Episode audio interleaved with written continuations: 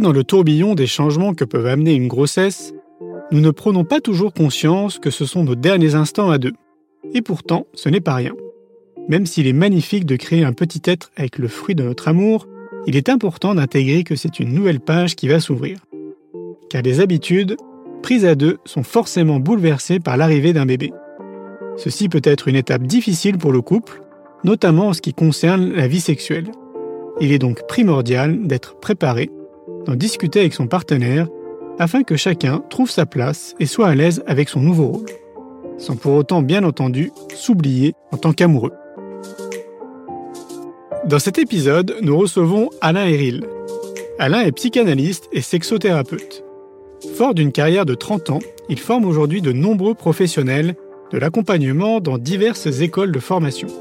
Il est également l'auteur de dizaines d'ouvrages autour du couple, de la psychologie et de la sexualité. Il a à cœur d'accompagner les couples vers plus d'épanouissement en leur permettant de se réapproprier leur sexualité pour en faire une expérience créative et joyeuse.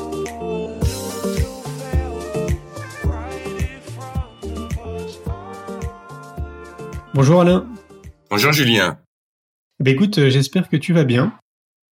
Je vais, je vais bien, je vais très bien. Oui, oui, tout à fait. je te remercie de, rejoindre euh, bah, notre euh, guide d'accompagnement pour euh, les futurs parents et les parents. C'était important pour moi en fait de, t'interviewer parce que tu es pour moi le spécialiste dans le domaine, on pourrait dire de la sexualité. Je te remercie.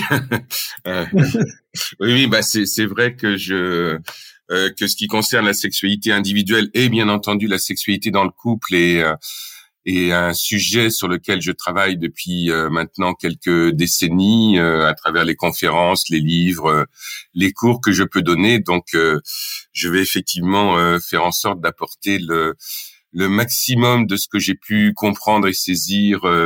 Bah aussi beaucoup à travers mes consultations également, parce que j'ai consulté pendant 30 ans et que j'ai reçu beaucoup de couples qui étaient aussi en, en difficulté, en questionnement par rapport à leur rôle de parent et puis le lien entre l'arrivée de l'enfant et puis euh, et la continuité d'une sexualité qui soit euh, épanouie, euh, présente, voilà, ce qui n'est pas ce qui n'est pas une mince affaire. Hum.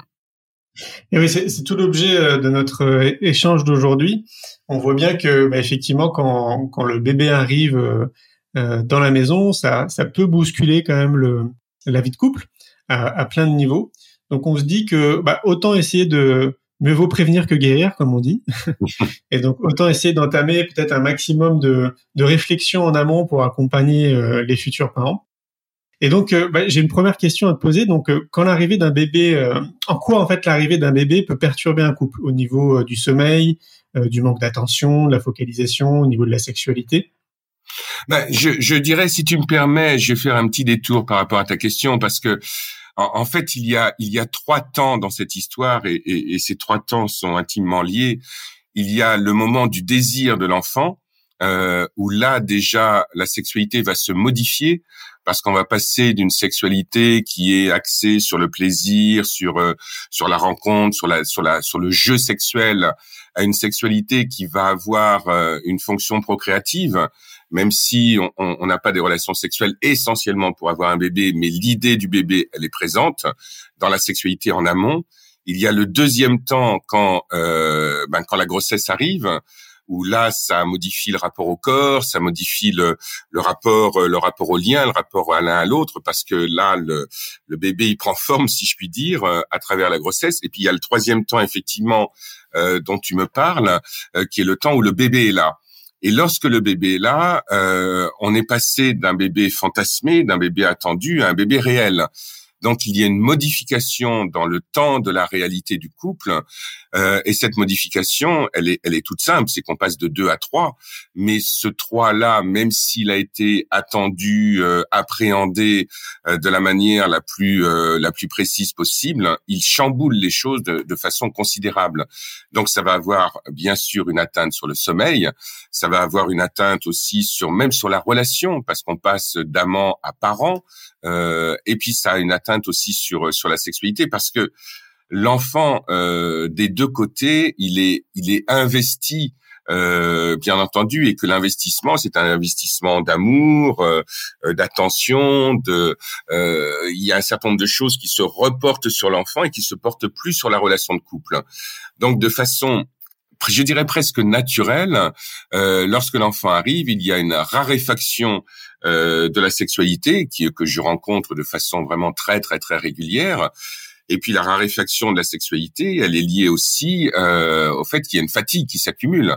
Parce que tout d'un coup, être trois, c'est mobiliser des énergies euh, qui sont différentes, qu'on avait appréhendées, mais souvent on ne s'attendait pas à ce que ces énergies, elles se mobilisent avec autant d'intensité et autant de force.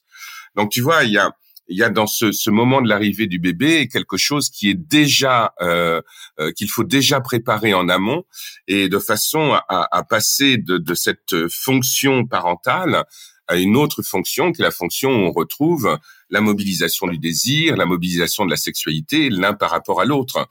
Donc, euh, d'une certaine manière, l'arrivée du bébé, c'est un espèce de tiers séparateur euh, dans le couple, mais un tiers séparateur, bien sûr, qui se fait avec euh, de l'amour, euh, de l'attention et toutes ces choses-là.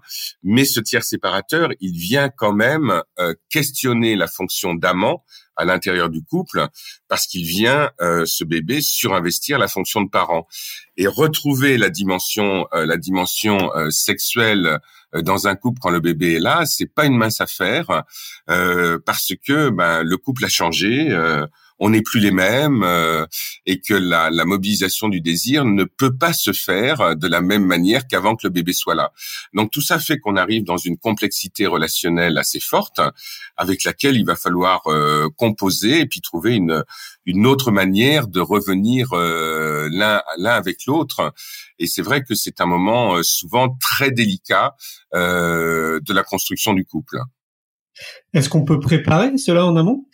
Bien sûr, bien sûr, on peut préparer cela en amont et, je dirais même que euh, au moment où on, prend la décision de, de, de, faire un enfant, euh, c'est important de ne pas axer sa sexualité essentiellement dans sa dimension procréative, de se dire maintenant on va avoir des relations sexuelles qui vont être essentiellement pour faire en sorte d'avoir un bébé.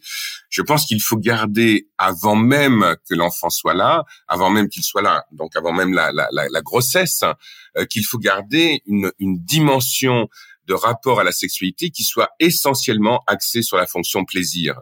Parce que si on perd cette fonction plaisir bien en amont, ça va être encore plus difficile de la retrouver en aval quand le bébé quand le bébé sera là.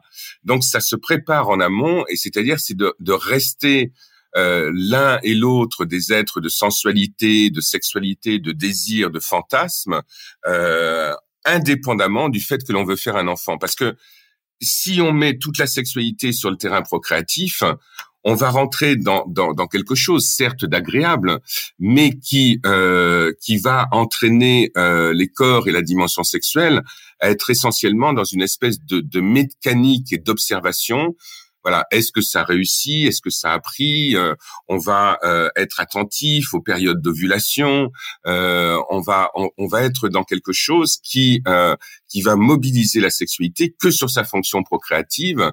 Et donc à ce moment-là, on risque de perdre déjà en amont la fonction plaisir qui qui va être d'autant plus difficile à retrouver une fois que le bébé sera là. D'accord. Alors, on sait que bah, c'est des étapes qui sont inévitables, hein, et pourtant, on voit bien quand même qu'il y a certains couples qui gèrent ça vraiment de manière mais, beaucoup plus sereine en fait que d'autres. Euh, comment tu peux expliquer ça? Bah, c'est-à-dire que je, je, je, pense que euh, la, la, le fait de le, de, de le gérer de manière plus sereine que d'autres est peut-être lié à, à la conception qu'on a du rôle de la sexualité dans le couple, parce que euh, la, la, la façon dont on euh, dont on conçoit la sexualité, le rôle que la sexualité joue dans le couple, est-ce que la sexualité est juste une vérification qu'on a raison d'être l'un avec l'autre ou est-ce que la sexualité, elle est sur le terrain ludique, elle est sur le terrain de la rencontre euh, un peu joyeuse l'un avec l'autre Est-ce qu'il y a de la créativité? Voilà, tous ces éléments-là.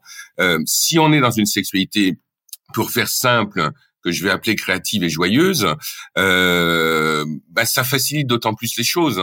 Après, bah, l'inscription euh, du désir d'enfant et la matérialisation de ce désir par la grossesse, cette inscription-là, elle se fait à l'intérieur de quelque chose qui est naturellement joyeux et ludique. Donc, donc c'est c'est c'est aussi un élément important. En dehors, en dehors de l'enfant, c'est vraiment une question à se poser quand on est en couple. C'est euh, une question toute simple, mais néanmoins extrêmement forte. C'est à quoi sert la sexualité dans notre lien? Euh, Et donc, plus la sexualité euh, va être un espace de rencontre joyeuse, et plus ça va faciliter les choses euh, pour euh, ne pas ne pas se prendre la tête euh, avec bon est-ce que là on fait l'amour pour faire un enfant ou est-ce qu'on fait l'amour pour pour éprouver du plaisir l'un avec l'autre? Donc donc les enjeux les enjeux ils sont là et que la et qu'en plus de ça en tant qu'être humain, nous avons plusieurs formes de sexualité qui vont s'exprimer à l'intérieur du couple. Et plus la sexualité est simple, non dramatique dans le couple, et plus le fait d'avoir un enfant ça viendra s'inscrire euh, dans ce dans ce mouvement-là. Parce que euh, tu sais, moi j'ai accompagné beaucoup de couples par rapport à des problématiques sexuelles et, et, et notamment des problématiques d'absence de désir. Et quand, quand le désir n'est pas là dans la sexualité, mais que l'idée de l'enfant elle est présente, c'est une équation qui va être un petit peu difficile à mettre en place euh, parce que euh, pour faire un enfant, jusqu'à preuve du contraire, il y a quand même besoin de rapports sexuels. Donc donc c'est tous ces éléments-là qu'il faut euh, qu'il faut regarder et euh, et dans tous les cas, euh, la question c'est comment faire en sorte euh, d'avoir un lien à la sexualité qui soit pas trop dramatisé euh, et qui soit simplement euh, vécu de manière, comme je disais, ludique et joyeuse. Et les enjeux, là encore, les enjeux sont là et tout ça, ce sont des enjeux qui sont en amont du moment où le où le bébé arrive. Ouais, je suis bien d'accord avec toi. Ouais. Tu sais, quand, quand je t'écoute, je pense aussi à, à, mon, à mon entourage proche, à ce que je peux observer. Euh, moi, je, je suis pas parent, hein, et euh, donc euh, bah, j'ai des neveux et j'observe beaucoup aussi autour de moi, donc mes amis, euh, à travers mes activités professionnelles. Et souvent, quand même, j'entends dire que à un moment donné, il y a un, l'attention de la femme qui est tournée vers l'enfant et qui donc du coup peut-être vraiment beaucoup plus tourné vers l'enfant et donc du coup le mari peut se sentir un peu délaissé. Il y a une espèce de focalisation, tu sais, qui se fait euh, sur l'enfant, qui me semble tout à fait naturel, mais il semblerait quand même que ça, ça, se répète de, de, couple en couple.